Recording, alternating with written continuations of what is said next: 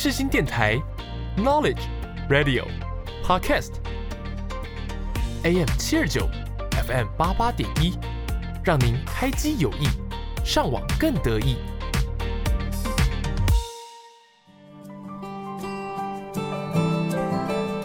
朋友问：社会心理学学什么？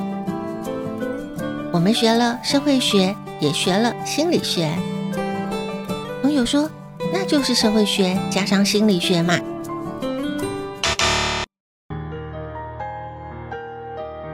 可不是这样说呢。红色加上蓝色不是红蓝色，是紫色。社会心理学也是如此，它有自己的角色和灵魂。如果你也好奇，在我们生活周遭发生的社会现象，也喜欢观察。人们的行为表现，欢迎收听我的社会心理学习笔记，一起探索社会心理。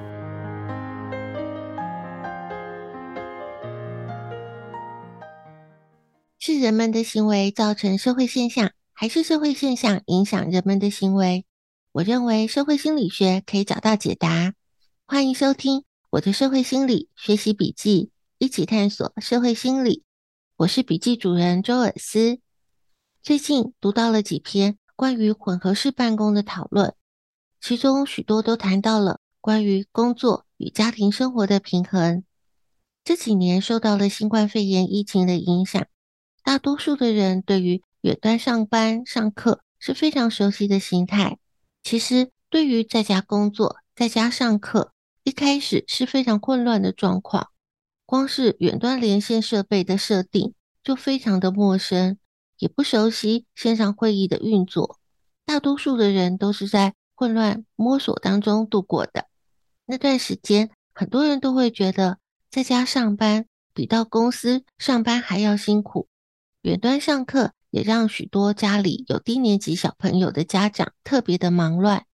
很多人也认为远端上课的学习效果并不好，但是在疫情还没有缓解的状况之下，也只能接受。在一段时间之后，大家慢慢熟悉了线上的作业模式，而且感受到了免除了上下班拥挤的交通，省了通勤时间和费用，也省了化妆打扮，所以连化妆品制装费都省了不少。而且工作的空档可以舒服的休息。在这个阶段，确实有很多人喜欢了远端上班上课的形态。当疫情逐渐的缓解了。似乎我们就要慢慢回到生活的常轨，但是有一些事情就是回不去了。在美国兼职平台的一份调查上面，有两千一百名的受访者当中，超过了三分之一的人表示，如果没有办法继续远端的工作，许多人都表示会考虑辞职。这确实也让企业管理阶层非常的困扰。为了应应现况，逐渐的许多企业。已经成功的建立了办公室和在家工作的混合上班模式。企业主鼓励员工回到办公室的同时，也顾及了员工弹性上班的生活需求。说到底，不管是回到了办公室工作，或者是弹性的维持远距工作，为的都是期望能够在工作和生活当中找到平衡。但是也有人说，要找到工作与家庭生活的平衡，根本就不可能，这是个假议题。正在收听节目的朋友，你认为呢？今天让我们一起来讨论工作与家庭生活，这当中我们能够找到平衡吗？在疫情逐渐缓解、防疫政策逐渐的解封，我们能够回到过去吗？今天我们就一起来聊一聊。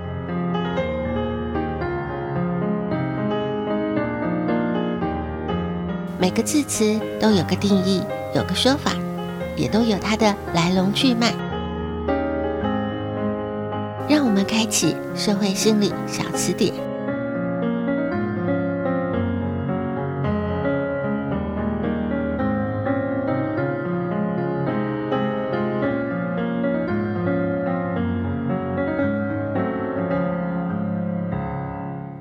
有这样的一个说法。以一般的成人来说，生活中最重要的两个面向就是工作和家庭。时间对每个人都是公平的，一天都是二十四个小时，分配给哪一边多一点，另外一边铁定就要少一点。而且工作当中发生的事件，免不了会影响到家庭生活。例如说，今天开会检讨绩效，目标没有达成，被主管狠狠地批了一顿，回到家可能就是一张臭脸了。当然会影响到家里面的气氛，而家庭生活也免不了会影响到工作。例如说，一大早起来，家里的小朋友就闹情绪，耽误到了出门的时间，上班迟到，一整天都觉得很不顺。两者之间冲突都是难免的，也因此有了工作与家庭冲突的研究。工作与家庭冲突这个名词最早是出现在一九六四年的一份研究报告。这个年代正属于后工业时代，人类的发展有几个重要的阶段，一个是从游猎社会走向农业社会，再来是从农业社会发展到工业社会。工业社会我们把它分成三个发展阶段，前工业社会划分的点大约是在蒸汽机出现之前，土地是最重要的竞争资源。到了工业社会，拥有机器。可以加速产品的生产，是最重要的竞争资源。到了后工业社会，是一种资讯社会、知识社会，大多数的劳动力不再是从事农业和制造业，而是从事服务业。而服务业工时的特性是弹性工时，没有农业社会的日出而作、日落而息，连工业社会产品线三班制的固定工时都没有。服务顾客，满足顾客的需求。是服务业最重要的工作指标，也因此，社会发展到了这个阶段，工作与家庭的冲突越来越明显，而受到了重视。在一九六四年所提出的工作与家庭冲突，是定义为个人在工作与家庭之间所面临的角色冲突。关于工作与家庭冲突的研究，发展到了一九八五年，在一个研究的发表当中。他把冲突分成了三个面向来讨论，一个是基于时间的冲突。很明显的，我们永远都觉得时间不够用，在时间的运用配置上面，怎么样都很难满足工作和家庭的需要。第二个是基于行为的冲突，这个也是源自于在时间上难以妥善的安排所导致的，在工作和家庭的角色扮演上。难以行使各自在工作和家庭上面必须要有的责任和义务。第三是基于压力的冲突，这是一个角色行为表现不符合另一个角色的期望，也就是说，当某一个人执行一个角色的任务，就会导致无法执行另外一个角色任务所造成的冲突，总归就是时间不够用，分配不均衡，角色冲突就会发生了。而当我们的社会发展，到了网络出现之后，从后工业时代发展到了网络时代，工作和家庭几乎是没有界限了。受到了新冠肺炎疫情的影响，远端工作在家上班，工作和家庭几乎是重叠在一起的，就更难去谈到平衡了。听到这里，或许有听众朋友会觉得很矛盾。既然如此，为什么还有这么多人不想回到办公室工作呢？混合式上班的模式，保留了上班的弹性，真的就能够找到工作和家庭生活的平衡吗？在下一个段落，我们透过几个案例来讨论，看看是不是能够有什么样的发现。科学实验、实战案例，都是个小故事，一起打开社会心理案例笔记。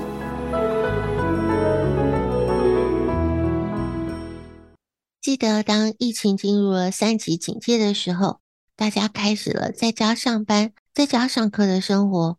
有许多人在社群上面抱怨，在家上班是一段恐怖的经历，因为在家上班会有太多的干扰，家人会不时的闯入你的工作区，打断你的工作，找你帮忙做个家事。家里面如果有小朋友或是宠物，他们会动不动的就想找你玩。你的工作会一直被打断，而且如果家里面的小朋友还非常的年幼，在家上课他是需要陪伴的，否则可能连怎么连线到教室都是个问题。还有在家里面就是太舒适了，有冰箱有床，有电玩游戏，非常方便能够在工作当中休息。常常一不小心就睡了一觉，结果工作时间就不够用了。而且本来以为在家工作很方便，时间也很自由，结果反而变成是没有明确的上下班时间，常常还把自己弄到了日夜颠倒。也有一些抱怨是因为家里面原本没有规划书房或是工作的空间，所以也就是找一个角落，简单的设置了家里面的办公区，所以相关的设备。都不如在办公室方便，动线也不顺畅，所以做起事情来都会觉得卡卡的。而且如果家里面不止一个人在家上班，同时各自有线上会议要进行的时候，非常可能就会造成相互的干扰。如果家里面还有网络流量塞车的问题，那就更可怕了。而且在家工作虽然省了交通费，但是水电费、伙食费是大幅增加的。所以根据这些描述，都可以很清楚的看见，工作和家庭生活是完全失去界限的状态。所以当时就有一些调查统计发现，在家庭的组成成员当中，属于双薪而且有低年级孩童的家庭，是最期待能够回到疫情之前上班上课的模式的族群。那对于那些不愿意回到办公室工作的人，是不是因为他们找到了工作和家庭生活平衡的方法了呢？在美国，一家市场研究调查公司针对一千六百名的成人进行了一个调查。对于正在远距工作的受访者来说，不用通勤、有弹性的工时是在家工作最大的两个好处，而且穿着也可以比较舒适随性。其中还提到了在上班的时候可以做一点家务。兼顾一些家庭的角色，而且还有更多的时间可以和家人相处。所以，以上的几个项目的反应可以看到，希望持续远距在家工作的人，确实他找到了一些可以让工作和家庭生活更为平衡的地方。也为了应应这两种不同意愿的族群，企业在营运和管理上面也发展出新的管理模式——混合式办公。混合式办公指的就是结合了远距和面对面的多元工作模式。混合式办公在营运和管理上面必须要面对新的挑战，这包括了资讯安全、企业文化不容易凝聚这样子的一些问题。那对于员工来说，混合式办公是不是就可以找到了工作和家庭生活的平衡？其实还是有待观察的。但是企业能够跨越。二元的观点，找到了其他的方案，就是一件很值得赞许的事情。那除了企业在制度面上面的尝试之外，社会学家布劳尔也曾经说过，平衡是一个很局限的概念，它让我们把生活和工作对立起来。所以，当你说要保持工作和生活的平衡的当时，就是已经把它们放在天平的两端，就像做跷跷板一样。呈现了非此即彼的关系，所以布劳尔认为语言的使用会影响到我们的思考方式，所以他建议可以试着把“平衡”这个名词换成“和谐”。亚马逊公司的创始人贝佐斯也曾经这样说过：“比起工作与生活的平衡，他更喜欢工作与生活之间保持和谐这样子的说法，因为他认为平衡意味着严格的权衡。”而和谐是让两者能够更好的融合在一起，因为绝对的平衡并不存在。我认为这也是一个跨越二元思维的方案，也值得参考。而我个人认为，人生不该只划分为工作和生活，分处在天平的两端去找寻平衡。在工作和家庭当中找寻平衡，就是被二元思维框架住了。我认为可以把人生比喻成多种口味的综合蛋糕。你也可以把它想象成是一个我们在统计上面常用到的圆饼图。这个人生的综合蛋糕，每个人都可以自己来设计。我们在下个段落一起来聊一聊：寂寞的时候，谁在你身旁？一个人的时候，就让蔡敏佑唱歌给你听。夜深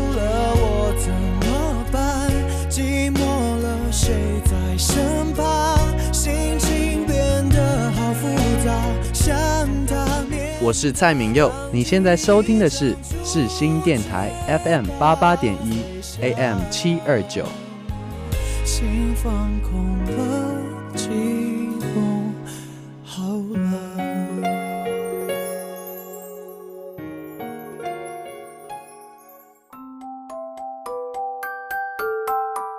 生命有限，知识无限，记录有限，感触无限。社会心理课外杂记，我认为可以把人生比喻成多种口味的综合蛋糕。在这个圆形的蛋糕里面，一个完整的圆形，我们可以把它定义为一百，可以包含许多不同口味的区块。每个区块大小所占的百分比和内容都可以弹性的设计。每个人都可以设计自己的人生蛋糕。举例来说，我可以把蛋糕分成六块，分别是工作、家庭、社交、学习、旅游、自己。这六块不需要平均的分配。例如说，我希望在人生当中能够拥有许多朋友，就把社交这一块设计的大一些。那我就把旅游的这一块设计的小一点，因为有得就必须要有舍，有舍就会有得。每个人都可以应用这样的概念设计自己的人生蛋糕。例如说，或许你非常喜欢宠物，就可以把宠物加进来，成为你的一块项目，然后思考它在你人生当中会占有的比例。这就是你的人生，你可以自己设计规划。只是有一个坚持要提醒大家，就是不管你如何设计你的蛋糕内容，都别忘了自己这个项目。人生当中，自我的探索是非常重要的，一定要留一块区域是给自己的。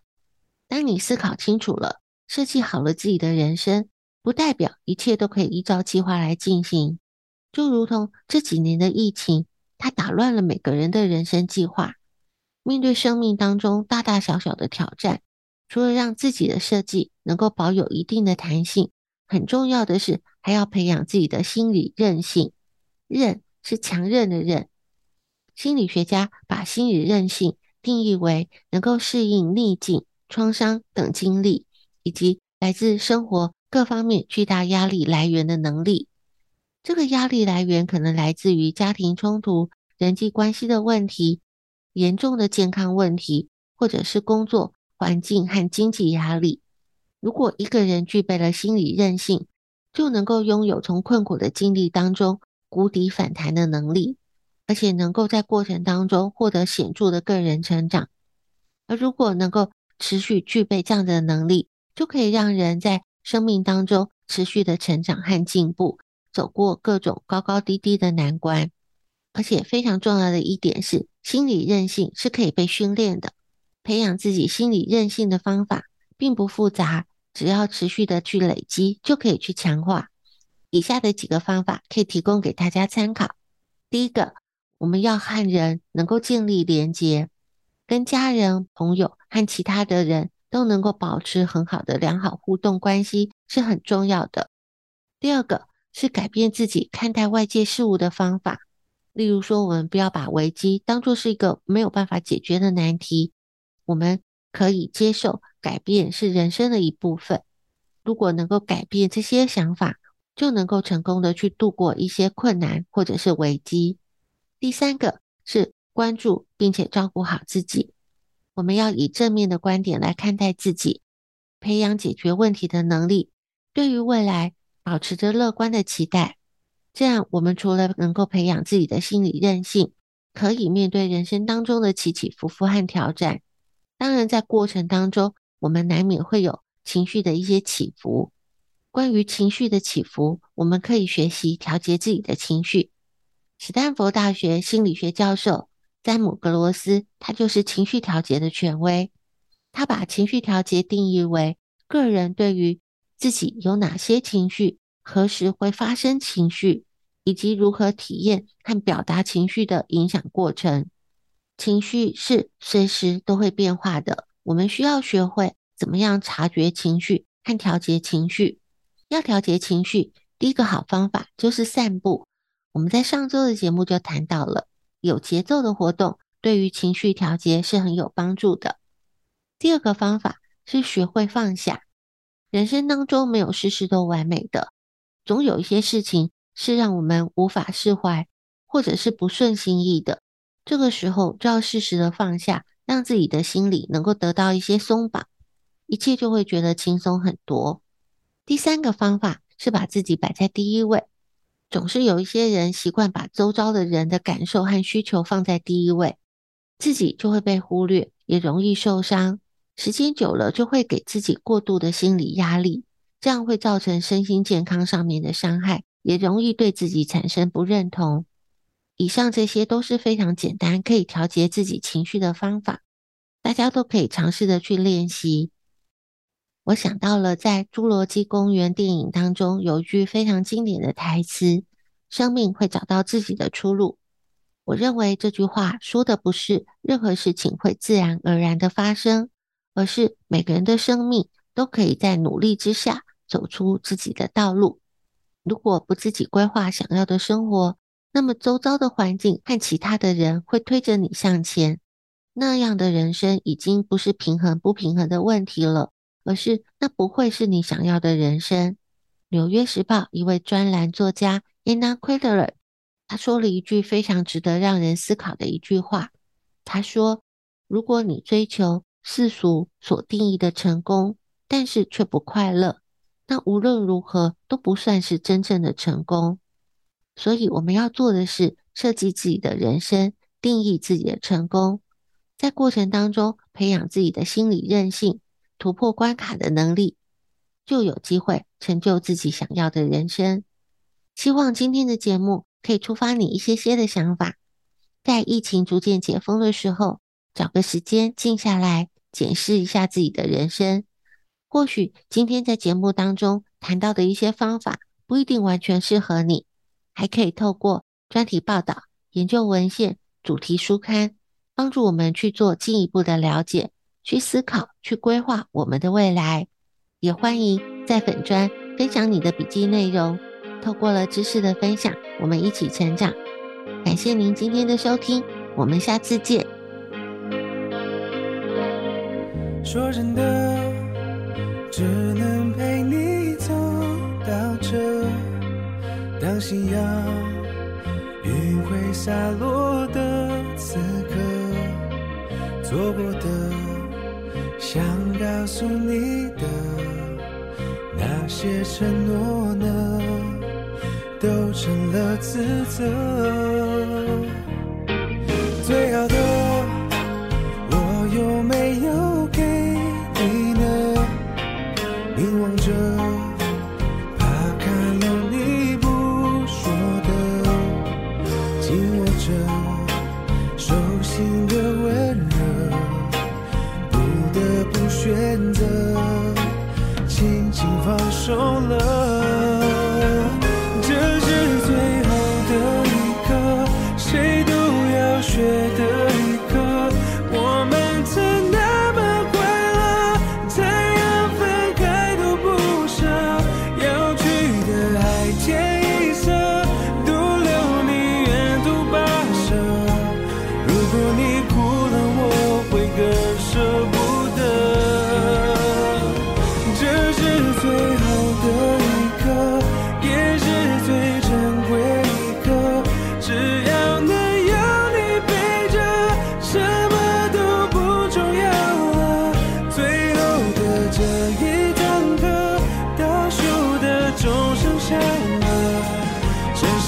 寂寞之前我祈祷着